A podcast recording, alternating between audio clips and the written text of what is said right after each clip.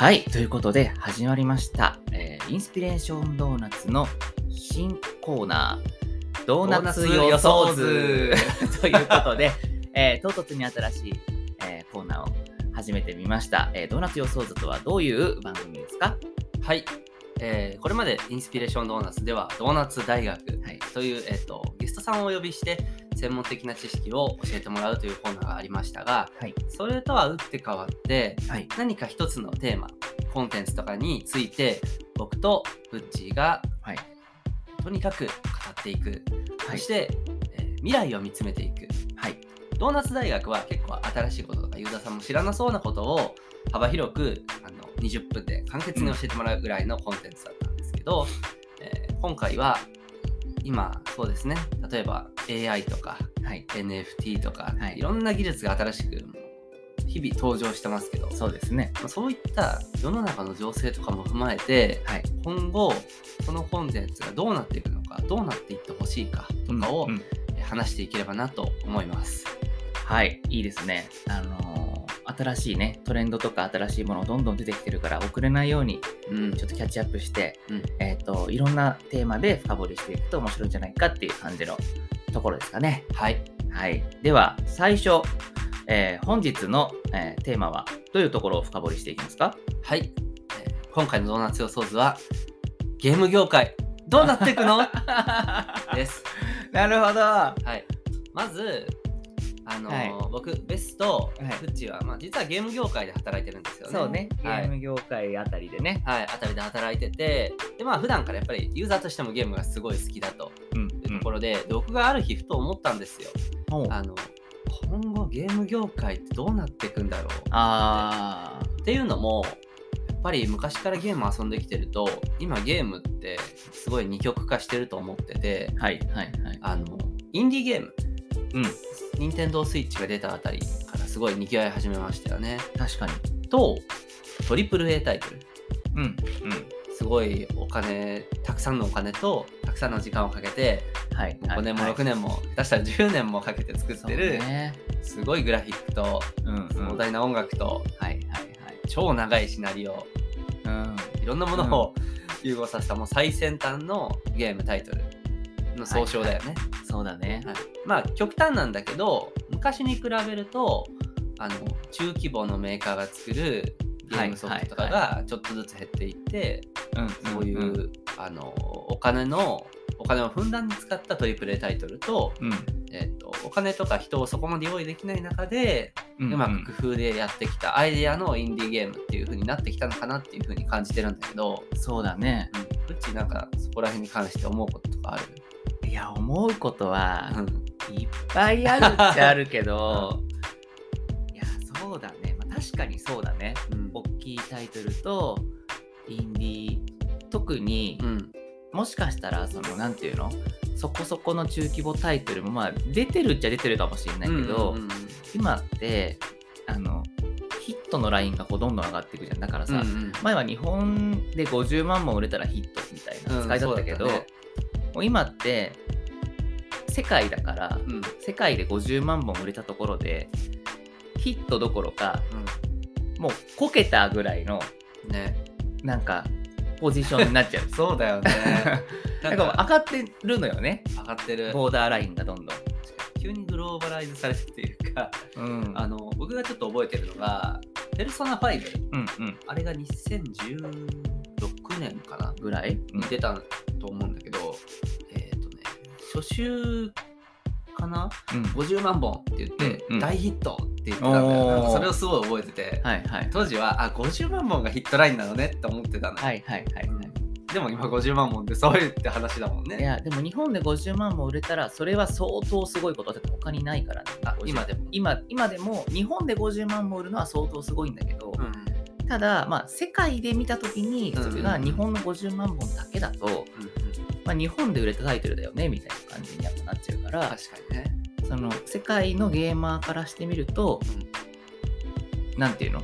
そんなに大ヒットってわけでは全然ないなるほどね。感じになっちゃう。はいはいただやっぱペルソナ5がすごかったのはやっぱそれが日本だけじゃなくて、うん。海外でも広く長く愛されるそうだよね。タイトルになったっていうところはやっぱすごかったよね。うんうん。あの頃なんか日本のゲームメーカーのタイトルとかそこまで、うん。なんていうの？昔ほどたくさんももう出なくなっちゃってたし、うんうん大ヒットみたいなのってそんなにもうあ昔ほどなくなってたから、そうだよね。ペルソナとかあの頃ニーアオートマタとかねうんうん。ああいうタイトルが立て続けにトントンって出て日本のゲームメーカーも頑張ってるじゃんみたいなうん。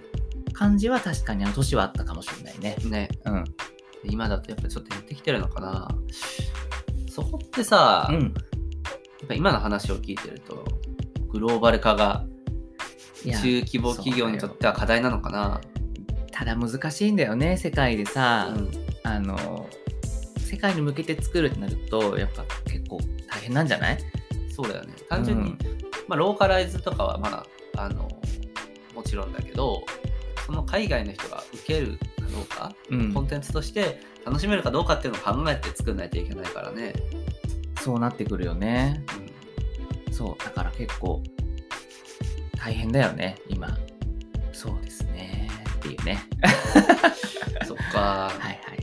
なんかそのまあそれはさあのどうしようもないことではあるじゃん。その世界が動いてる。ユーザーが変わってるってことだから、そうだねそうだね。なんか開発側でうんうん。変わったこととかってあるのかでもやっぱそのなんていうの？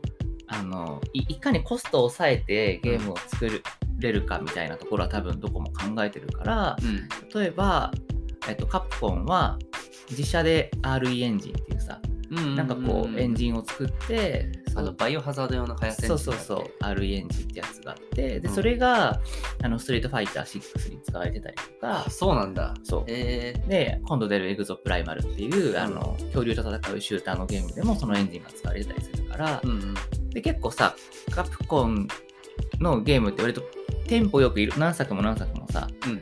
作り込まれたゲームが出てるけどやっぱそういうエンジンのおかげで割と多分ていうの？共通の部分基盤みたいな部分は、うんうん。あの使い回せるようにとか多分ある程度なってるんじゃないかな。わかんないけどね。なるほどね。開発環境自体は結構やっぱり進化してると、まあ技術もね発達してるしあね。るあとあれだよね。アンリアルエンジンとかさ、うんうん。今そのインディーの例えば個人の開発者であってもあのもう見た目はすごくうんうん。引けを取らないしっかりしたゲームとかも作りやすくななってきてるんじゃない？そうだよね、うん、きっとね。じゃあ技術技術はある。うんが、でユーザーもいる。うん、ってなったらやっぱり何をやるかってところが大事になってくるのかな。いやそうだね。あとね最近のトレンドとしてはあのスマホゲームの中にでも二極化しててあ、うん、PC とさあのとかも含めたゲームっていうよりかはもしスマホだけで見たとしても、うん。今って原神とかあと最近出た崩壊スターレールうん。とか、そういうもういかにもトリプル A って感じのうん。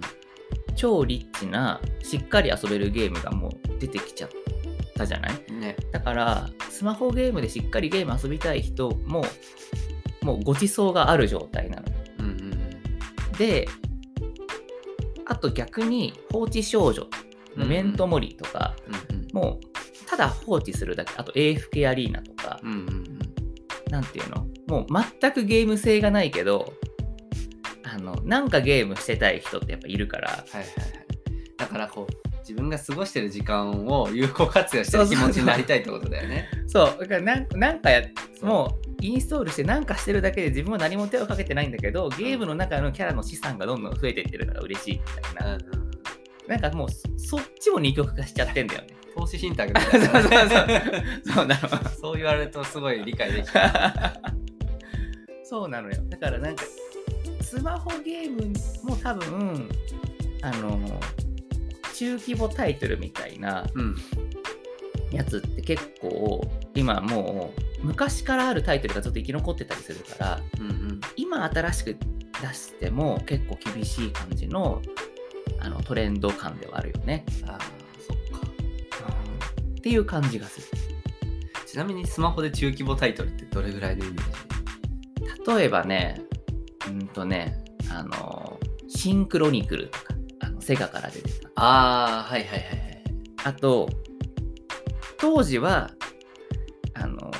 すごいリッチだって言われてたけど、ヘブン・バーンズ・レッドとか、あのー今やリッチじゃないの？今って、ヘブン・バーンズ・レッドって出た時すごい、ウマ娘とかもすごいって言われてたけど、うあの日本の中ではもう最先端トップクラスなんん、まだけど、あまあまあそうだね。そう言われるとね、うん。そそさらに上のゲームがもう中国とか海外とかでもどんどん出てきちゃったから相対的に下がってあれが中規模ぐらい、まあ、まあ。中の上ぐらいかなだからリッチされる。なるほどね。ちょっとかわいそうだね。そうそうそうと比べるのは。そうなんだよね。なるほどまあまあね、でも全然、もちろん売れてはいるし、うん。今でも大人気遊んでる人はいっぱいいるけど、うん。なんていうのかな。今ヘブン・バーンズ・レッドがもう一回うんみたいなタイトルが出たとしても、うん別にヘブン・バーンズ・レッド遊んでる人から人が動くかって多分動かないだろうなとかよほど特徴がないとみたいなのあるかもしれないよね。実は触ったことないんだけど、うんまあ、内容はなんとなく知ってて、うんうんそう考えるとちょっと日本っぽい作りがもう世界に遅れを取ってきたって感じもするよね。確かにね。あれもさ、あの、なんだっけ、鍵の、キーのシナリオライターの人だっけ？そうそうそうだよね。起用してたりとか、うん狙ってるところがもう国内じゃん。なんか、そこに関して言うと。そうだね。そこはやっぱ。なんかまずは日本で受けるものを作って、うんそっから多分その次に世界をみたいな感じで多分見てるんじゃないかな。一回。難しいことを。多分ね。いや知らんけどね。何も知らんけどね。お金がないのかなお金がないから、いやー、世界ってどうなんだろうね。いやなんだろうこう世界行きましょうっていう言い切れないというかやるうん企画する側もわかんないんじゃないかなわかんない。そう何が正解か分かんないんじゃない？多分。誰も分かんないから。国内だったらまだ分かるしっていうところなんじゃない？そうだよね。だからなんかそこのなんだろうその海外に向けたノウハウが成熟してないのかなって。うん。で、多分とりあえずね現状維持なのかなっていう雰囲気が今感じてるあと、スマホゲームじゃないけど、例えば世界で売れてる、さあ、Apex とか、うん。フォートナイト、マインクラフト、ロブロックス、うん。まあ LOL とかうん。あるけど、あの、今売れてるタイずっといる、あの、 forever playable っていうた言われてんだけど、ああいうのって、うん。もう他がどうなろうとずっとそこに人がいるタイトル、うん。遊ばれ続けるようなタイトル。うん。があるじゃない、うん。で、ああいうタイトルで育った人がいないの。つまり子供の頃ああいうタイトル遊んでましたみたいな原体験がないから、多分そういう感覚のものを作ろうと思った時に、あんまり引き出しがないとかはあるかもしれない。はいはい。そのクリエイターの中に。はいはい。確かにね。うん、だから、いっぱいそのなんていうの、新しいトレンドが移り変わっていく中で、あの、感覚はなるべくその、なんていうの、流行ってるものとかは、あこういうことなのねとかは理解してついていかないといけないっていう大変さはあるよね。そうだね じゃあもしそう、うん、なんだろうじゃあ次はそのフォーエバープレイヤーと遊んでた世代がそうそうゲーム。業界を変えてくれるかもしれないそうなのってことかな最近ね、だからすごい分かりやすいのが、と、例えばさ、日本で昔はあの FPS 視点のゲーム売れないでしょみたいに言われてた。うんうんうんそのさ、あの、FPS 視点っていうのは、いわゆる、まあ、フォートナイト、フォートナイト違うか。えっと、Apex みたいなね、一人称視点のゲーム。キャラが映ってないんだよねそうそうそう。で、自分のキャラが見えないなんて意味ないじゃんみたいな。うんうんあったそういう PS3 とか PS2 ぐらいの時代の時ってそういう風に言われてたりしたけどうん。結果マイクラは FPS 視点だし基本。APEX もそうでしょ？うん。うんで世界でそれって日本の子供たちはもうそれが普通になっちゃってる。うん。何の抵抗もないうん。じゃない。でも30代40代とかもうスーファミ世代 PS 世代みたいなおじさんたちはいまだに FPS ちょっと抵抗あるみたいな人も結構まだいたりはする。うん。だからさもうここで感覚のズレが明らかに起きちゃってね。視点一つとってもね、うん。そこら辺とかはやっぱそのなんていうの？ちょっとずつずれてるところがうん。重なって。うん。ねあるのかもしれないね。うん。まあ僕も当時 TPS、FPS って言われて、当時ってめっちゃ前だけど、どっちも面白いじゃんぐらいには思ってたのよ。まあ、ビザなんだけど、うん。そういうのの積み重ねかもねって話だよね。そう。いや難しいよね。でもさああただ単にそれは今ちょっと作る側で話しちゃったけど、うん。遊ぶ側としてはあの大作ゲームがどんどん出てくるじゃない、うん。特に今年のさ6月なんかは「ファイナルファンタジー16」が出て「ディアブロ4」が出て、うんあとなんだっけ？ディア、えー、とストリートファイター6が出てあとブループロトコルも始まるみたいなさ、うんもう6月がもうそれだけでもギチギチなわけですよそうだよ。1年遊びきれるよね。そうそうそもそもゼルダ終わってないし。終わってないんだよもうどうしよティアキンの話もちょっとしたよね。ティアキンすごかったってあそうだね話もね。ティアキン遊んでるじゃない、ベースも。う。うん。で、どうですか？なんか、うん。まあ、僕は実はね、その前作のブレス・オブ・ザ・ワイルドあんまり楽しめなかったタイプで、あの、それをやって思ったのは僕はやっぱりレールが引かれてる方がいいなと思って、はいはいはい、はい。古いタイプの多分ゲーマーなんだけど、うんうん。レールが引かれてるところをいかに最適化してとか、うんうんうん。あの基本的に性格が天の弱だから そこからどうやって外れてやろうかっていうのを考える方が楽しいのよね。なるほど。うん、だからやっぱおあのいきなりね草原に落とされてリンゴを拾わされてもちょっと困っちゃうわけよ。ルールがないじゃんみたいな。なるほどね。外れるやものがないからね、そもそもね。うんそうそうそうそう。だからちょっと迷ってたんだけど、うん。でそれでブレス・オブ・ザ・ワイルドやってない上でティアキンをやって思ったのは、うんなんかこのゲーム前前作より難しくなってんじゃないかと思って難易度がね。ああ、はいはいはいはい。そうかもね。うん、ゼルダはあの時のオカリナとか風の旅人とか、うんうん。コンシューマータイトルの方は結構やってきたんだけどなんかブレス・オブ・ザ・ワールドでそこが結構一般化されたというか、はいよりいろんな人が遊べるようになったと思ってたんだよね。でもまたなんかこう続編っていうこともあってかちょっと難易度上がった、うんうんうん。気も強いし謎解きもちょっと難しいしそうだね、そうだね。みたいになったなっていうのは感じたあとはなんかあの広いし濃いというかマップがさ、わかる。やり込み具合が果てしなくて果、てしないよね。うん、でもその、なんていうの、ちょっと難しくなってたり、やりごたえがアップしてるところが、ブレス・オブ・ザ・ワイルドよりもはれはまれた理由っていうことなの。ああそうかもしれないあなんかやっぱ一個一個そのレールって言ったらちょっとおかしいけど、まあ、レールを無限に積み重ねることで自由に見せてるみたいな感じに感じた。はいはい。うんあーなるほど。薄めで見てたらレールがあるあそうそうそうそうそう。一見わからないようになってるけど、うんレールが。まあでも確かにそうかもね。うんそうかもそうかも。いや、そう。なんか、ヒアキンはね、めちゃくちゃ面白いよね。面白いねめちゃく。ちゃ面白いよね。俺もずーっとやっちゃってるけどう、んねえ、すごいよね。ちょっと歯がゆいのは、うんゲーム自体のことじゃなくて、うん。あのそのさっきのフォーエバープレイヤブルもそうだけど、うん。フォーエバープレイヤブル世代じゃない僕とかが。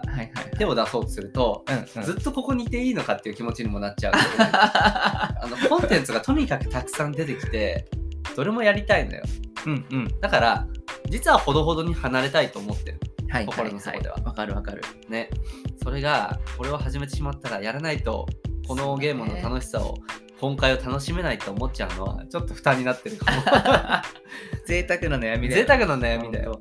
でもそれちょっと無理やりつなげちゃうとなんかさっきの話にもつながってくるのかなと思ってうんコンテンツが多いゲームに限らず世の中のね。世の中にねわかる。ね、でしかもそれがさ手に届くようになっちゃったじゃん、うんその便利になってうんだからインディーゲームとトリプル A タイトルだけになったみたいな話をしたけどうん。うん。もうそれだけでも結構実はお腹いっぱいなのよね、そうだね。いやー、しかもさ、ゲームだけじゃないじゃん、ネットフリックスとかさ、映画もいっぱいあるし、そう。そうなのよ。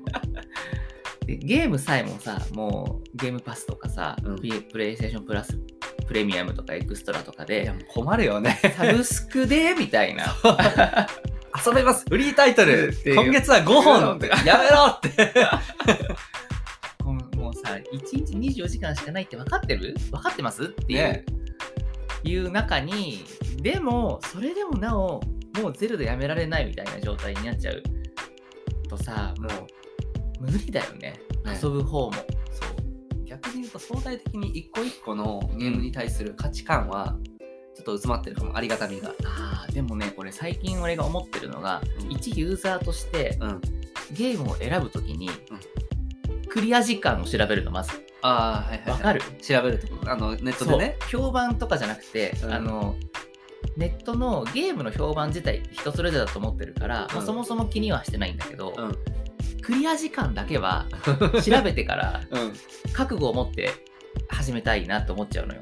だからこのゲームが5時間で終わるのかはいはいはい。10時間で終わるのかああ50時間60時間なのかうん。100時間なのかっていうのを知らないと飛び込めなくなっちゃったはい。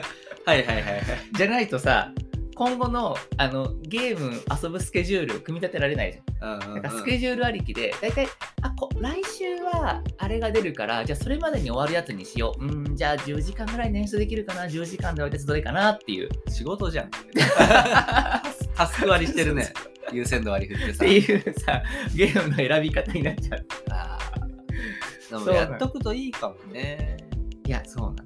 うんうん。で、今って、あの、ゲーム買うときにストアでうん平均クリア時間が出るようになったりするところがある。あそうなんだ。そうなの。だから、えっと、PS どうかは忘れちゃったけど、Xbox とかってそのストアで、ちょっと下の方にスクロールすると、うんうん。あのゲームクリアまで大体何時間、うん。あのユーザーのデータとしてね、で、コンプリートまで大体何時間みたいなのが、うんうん。その平均が書かれてて、うん。それがね、ごいありがたい。なるほどねこれ、だから予想図、未来を予想していくっていう視点に立つと、もしかしたら、いよりやっぱタイパを求めたうんあるかも傾向は出てくるのかもねっていう感じするかも。俺最近さうん。あるハマってる YouTube チャンネルがあるの 何何？桜井正宏のお改めてね。ー はいはい、はい。最近ゲームについてよく考えるようになってきて。おうおうおう。一回見ようと思ったの。うん。やっぱまあ当然だけどめちゃくちゃ知見が深いのよ、うん。うん。桜井正宏ってあの星のカービィとかね。スマブラとかね、ね。空の桜井さん。はい。そう桜井さんの YouTube チャンネル、であのまあこれはまあ有名な話だけどやっぱり昔ってゲームってあの開発上の制約がすごい多かったわけよね、うんうん、ロムも8メガでしかないですとか、はいはいはい。パソコンもそこまで性能良くないしっていうのでうん何年のうちに作らないといけないとか考えるとグラフィックもこんぐらいでとか制約の中で工夫を凝らしてゲームを作るっていうところからまあ始まって培われてきたのいろいろ技術が培われてきたのかなって思うんだけどうんうん。その時ってやっぱりこうよく上がる話がなるべく長く遊ばせるためにうん。容量の少ない中で難易度を上げると。はいはいで挑戦してみろっていうのでうん倒せるまでに何時間もかけてうんうんようやく、あこのゲーム50時間遊べたの楽しかったっていう、うんうんやっぱり潜在的にあのユーザーは払ったお金に対するあの消費される時間を求めてる費用対効果を考えて やってると、はい。考えてないけど無意識に意識してるうんうん。やっぱり5000円払ったものが30分で終わっちゃったらねちょっとそうね。え？ってなっちゃうのよね、うんうん。っていうのが 多分昔からずっとあってうん今多分そこの頭打ちがなくなった。うんうん。技術的には結構何でもできるしあの容量の制限もそこまでないし、うん。っていうところでなんかそこの価値観が入れ替わってきたなみたいな今話聞いてて思ったんだよね。変わったね、だいぶね。うん。要は、質の方に多分転換してきてるっていうか、うん。ボリュームはもちろん、まあ、極端に短かったらそれはそれで不満だけど、そうだね。上質な3時間とかでも良ければ、うんその質がすごい良ければ3時間であったとしても、ああ、面白かったってなるかもしれない。そうだね。うん刺激とか、うん。例えば分かりやすいのだと、脱出ゲームってあるじゃん。あるね。脱出ゲームって、まあ、大体1時間半ぐらいで3000円とかが相場じゃん。そうだね。まああっちのそのビジネス的な都合もあるけど、うんまあ、それでも行く人がいるってことは、まあ、その人たちはそれぐらいで3000円を消費していいと思ってる。うんまあ極端に言うと3000円でまあ3時間クオリティの高いゲームがあったらそれでも納得できるような人たちかもしれないとか、うんうんうん。なんかそこら辺のバランス感覚あるかもね。そうかもね。でしかもゲームはさ、やっぱり買い切りのパッケージじゃなくてさ、基本無料っていうのも出てきたじゃん。そうだね、確かにね。ビジネスモデルとしてね。そうそうそうそうそう。こら辺やっぱ世代によってすごい感覚が違うかもそうだね。確かに確かに。僕大学の頃にさ格闘ゲームがすごい好きだったんだけど、うんまあ、基本的にやっぱ僕は一つのゲームずっとやるタイプだったうんうんうんけど、なんかその格ゲーやりながら将来プロゲーマーになって、はい。ずっとやっていこうかなとか思ってた時もあって 思う。ふと思って一日で終わるんだけどね、うん。そう思う時もあったのね。思う時もあるぐらい格ゲーって最高だなってあ神をー感じてたの。だかうん。うんらなんかね今だとありえないかも。ねどうなんだろう。いやーでもでもなんか逆にとことんさ突き詰める人もなんか認められてきたというかさそうだよね。うんコミュニティがやっぱ作られてるからその見る人もさ、見る人も楽しいしその突き詰めていくその人も楽しいっていうかさそれがもう今仕事にもなってるかもしれないしなんかそこも寛容になったっていうかなんかねそうだよね。認められてきた感じはするよね昔に比べたらね。そこはそこでちょっとこれもね、うん。あの一つあの枠取れるぐらい結構話せる内容なんだけど プロゲーマーの人ってうんうん。あの昔はねその梅原大吾とか時戸が有名だけどさ、格ゲーで。うんうん。このタイトルだけをずっとやってる人って感じだったけど、うんうんうん。今のプロゲーマーの人ってなんか一つのタイトルをすぐに攻略して深みまでいけて、うんうん。で時代に合わせてゲームの流行りに合わせてうん次のタイトルにすぐ移行できる人がなんか残ってる気がして、ああなるほど。深くもできるしすぐ切り替えもできてゲームごとに対応できる。うんうんうん。スプラトゥーンとかで出てきた若いプロゲーマーの人たちが結構他のゲームにスライドしたりするスプラトゥーンの流行りが変わった。ら、ん。そんなのよく見る気がするんだよね、はいはいはい。それでも別に視聴者が離れるってことはないんだ。そうだね。その人自体を最初はスプラトゥーンのつもりで見に行ったけどその人自体を好きになってその人が別のゲームやり始めたらそれを見るそでその人自体がスポーツやってるのを応援するみたいなはいはいはいはい気。がしてその人の活動自体に興味があるっていうことだね。あ、でもいいかもね。うん、ここはなんか YouTuber とかの流行りとかとうまく噛み合ったり、うんうんうん。YouTuber プロゲーマー ?YouTuber プロゲーマーどっちもですみたいな。はいはいはいはい。確かに確かに。うんで、まあちょっと話がそれたけど、そういうふうなこともあって、結構ゲームの、ゲームを取り巻く様子っていうのが、昨今ずっと変わり続けてきてるいや、そうだよね。ね。じゃあ今後にちょっと目を向けたときに、はいはいはい。今後ゲームどうなっていくのか、いどういうやゲームが作られていくのか、ーうん日本はどういうゲームを作るべきなのか。あー難しいね。今後か。とりあえずね。うーん。なんか一つ課題に感じてることとしてはあのやっぱりその中規模メーカーが減ってきたって個人的には感じてるのよ、うんうんうん。まあ、僕がそういうメーカーが好きだったっていうのもあるけど、はいはいはい。あの中規模メーカーっていうのは例えば僕が今思いつくのだと日本ファルコム。アトあー。アトラス。はいはい。インテリジェントシステムズ、はいはい。えースパイクチューンソフト。はいはいはい。プロモソフトウェアはもう最近抜けてきたねちょっとそこをね。はいはい。とか昔だとハドソンとか。ないけど。うん、とか僕がねその就職活動っていう時はなんかそういうところを目指してたりしてたんだけど、うんうんうん。でもそういうところもまあタイトル出す本数もちょっとずつ減って逆になんか若手に、うんうん。あの新卒タイトル作らせたりとかうんうん。あとはまあよくあるのがナンバリングタイトルとかスピンオフタイトルをひたすら続けて息継ぎするみたいなのが、はいはいはい。今に始まった話じゃないけどやってて音沙汰ないなみたいなメーカーも増えてきたと思ってる。はいはい。そういうところがやっぱり新しいところに生み出すのはまあお金もかかるし時間もかかるしうん大変だと思うけど、なんかその足かせになってるところを一つ外すような考え方があるといいなと思って。うーん、そうね。なかなかでも、ね、アトラスの新作とか待ってますけどね。待ってる？よこっちから何年待ってると思ってんの？待たされて待たされてって感じです。もう、いいんだけどね、待てるから。早く遊びたいよね。ね。でも待たせすぎて 時代になってなかったみたいなのもあるのかななんか そうかも、ね。トリコみたいになっちゃうかも。あの、アトラスが分派してやってるプロジェクトリファンタジーっていううん、プロジェクトがあって、ずっとね、プロジェクトの発表だけは前からね。そう、もう10年経っちゃうんじゃないかな。ずっと待ってるんだけど、待ってる待ってる。中ではね、こう、いい感じ。あでも時代が変わった。ちょっと作り変えようっていうのを繰り返してたりするのかな。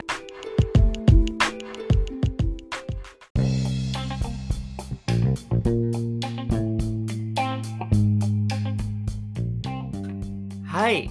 あのーちょっと切れちゃったね。そうですね。あの30分で実はあの収録があの自動的に止まるっていう仕様に今初めて知るっていう体験をしたところなんですけれどもちょっとじゃあ再開しますか。はい。はいえっ、と何の話してましたっけ？えっとそのその中規模メーカはいはいはい。ー特に国産のうんメーカーが今後どういう風になっていくか、うんうん。どういうことをしたらバズりそうかみたいな、はいはい。これの予想かな、なるほど。うん。ちょっとねじゃあ僕の意見というか、うん。こうなってほしいなっていうちょっと願望夢うん。をもう好き勝手に会社の事情とかを全く関係なく言うと、うんえっと個人的な意見ね。個人的な意見。っていうと、えっとね日本のゲームクリエイターってすごい個性が強い人がやっぱ多いとは思ってるから、うんあの作りたいものを作ってほしい。あわかる？なんかつまりインディーズタイトルってヒットしてる、例えばさスライザースパイスパイアとか、うん。カルト・オブ・ラムとか、うん。あとなんていうのループヒーローとかさもう何でもいいんだけどうん。あとさあれだよトビー・フォックスのさあのあ デルタルーンじゃなくてアンダーテールデルタルーンが先でした さアンダーテールとかさ、うん。あのもうもうと突き詰めたもう個性に詰めましたみたいなうん。タイトルがやっぱりその個人だとしてもすごくパワーを持って広がっていくっていうのも何度も何度もさもうこの最近見てきてるじゃない？うん。だから目指すとしたらそっちだと思うのよ。うん。日本のクリエイターたちがもしや何かその日本世界でガンとバズるとしたらうん。なんか変に狙いすぎたっていうよりかはうん。自分の個性をすごく煮詰めたうん一人の性癖をもう詰め込みましたみたいなものの方があのまあさすがになんていうのもう大博打ではある。確かに。うん。でも一個そのジャンプするというかポンと跳ねる可能性があるのはそっちなのかなっていう気がするから、うん。あの変にトレンドに合わせたこれこれアニメ美少女キャラのなんとかを作りますとかでもまあ別にいいんだけどうん本当にその人が作りたかったものとかストーリーとか演出とかゲームシステムとかそっちを一個もうやりすぎなぐらい磨いたみたいなのの方が未来があるんじゃないかなっていうなるほどね。個人的なねあと遊びたい見たいっていうところ。うん。込みで。はい。っていう感じかな。僕もそう思うね。うでなんか、まあ、強いて俯瞰的に見るならやっぱりそのさっきの中規模メーカーっていうのはそこの判断が難しい。えっとそうだね。中間にいるからね。そう。トリプル A タイトルはあれは要するにトリプル A タイトルを作れる会社じゃないとやっぱ作れないのよね。お金があって、うん。量産ができると。うん。だからすごい単純な話。美少女のキャラのを何体作れるかみたいなはいはいはい。話なんだよね。うん。それを連続で打っていって刺激を持続させる。うんうん。とかコンテンツも果てしなく広げていける。だけの人とお金がある。ところがやっててうん。それを中規模やろうとするとやっぱ中途半端になっちゃうんだよね。そうなんだよね。うん、だからインディーはそもそもできないからそこをやろうとしてなくて、うんうんもういいや。自分の好きなことやろうってやった結果、うんうまくいってるかもしれない、うまくいってない人もいるけどあのだからで中規模でうんうん。生実家チームとして出来上がってる時にプロデューサーがどう判断するかっていうとじゃあプレイやってることを真似してみるかみたいな。でもそうじゃないといやそんなのインディーでやれよ一人でやるのはみたいなうん。なっちゃうからすごい難しいんだろうね。規模感に対しての判断が。いやそうだと思う。その経営的な判断とかもさうん。きっといろんな大人たちがいろんなことを考えてジャッジしていくからなんかいろいろあるんだろうね。ね。何も知らないけど。あとさ、うん。えっとねもう一個ね俺今何言おうとしたんだっけ？えっとねあ完全に忘れた。あーなんだっけ？あとねえっとちょっと待って。